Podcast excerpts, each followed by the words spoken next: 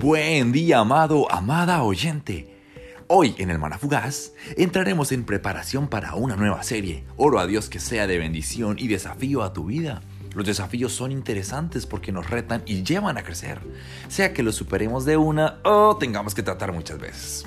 Los desafíos son momentos en la vida que nos permiten crecer, conocer más de qué somos capaces y revelan más acerca de nuestro carácter. Ahora el desafío tú que me escuchas te desafío a que leas la Biblia. Si ya lo has hecho, vuélvelo a hacer, pero si nunca lo has hecho podría ayudarte para que generes constancia y perseveres en la tarea de leer el libro que te revelará más del corazón de Dios y su voluntad para su vida. Que no sabemos si es o no palabra divina, no importa.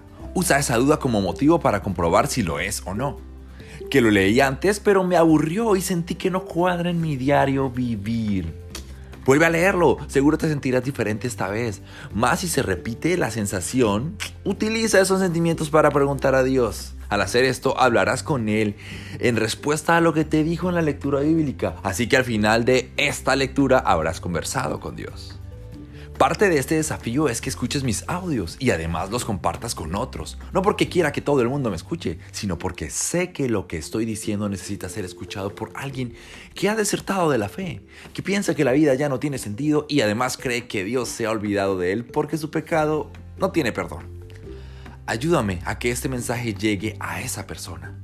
Ahora introduciré un poco hacia dónde nos dirigiremos con estos mensajes. Leeré Ezequiel 34 Sí, ya sé lo que piensas, Ezequiel otra vez.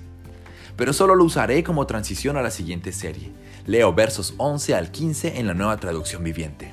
Esto dice el Señor soberano yo mismo saldré a buscar a mis ovejas y las encontraré. Seré como un pastor que busca al rebaño esparcido. Encontraré a mis ovejas y las rescataré de todos los lugares por donde quedaron esparcidas ese día oscuro y nublado. Las sacaré de entre los demás pueblos y naciones y las traeré de regreso a casa, a su propia tierra. Las alimentaré en las montañas de Israel, junto a los ríos y en todos los lugares habitados. Así es, les daré buenos pastizales en las altas colinas de Israel. Descansarán en lugares agradables y se alimentarán con los abundantes pastizales verdes de las colinas. Yo mismo cuidaré de mis ovejas y les daré un lugar para que se recuesten en paz, dice el Señor soberano. En este pasaje Dios le habla a los pastores que se están enriqueciendo a costa de sus ovejas. Aquellos que en vez de cuidarlas lo que quieren es desangrarlas y alejarlas del maestro. Guardan los mejores pastos para sus intereses y el alimento que entregan puede estar a punto de podrirse. Esta es mi forma de resumir lo que dicen los primeros versos antes de los leídos. En los leídos se habla del buen pastor, de aquel que no roba ni les quita a sus ovejas, sino de aquel que pone su vida por rescate a ellas. Ese, mi amado, y amada oyente, ese es Jesús, quien pagó el precio por nuestros pecados y además es el camino, la verdad y la vida.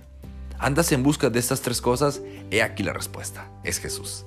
La serie que iniciaremos tiene que ver con el amor de Dios expresado en su Hijo Jesús. Usaremos Juan 3 como base del estudio.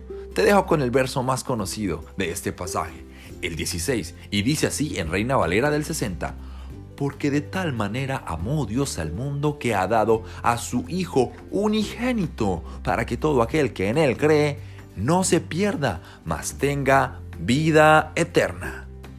No te pierdas lo que viene porque está que arde.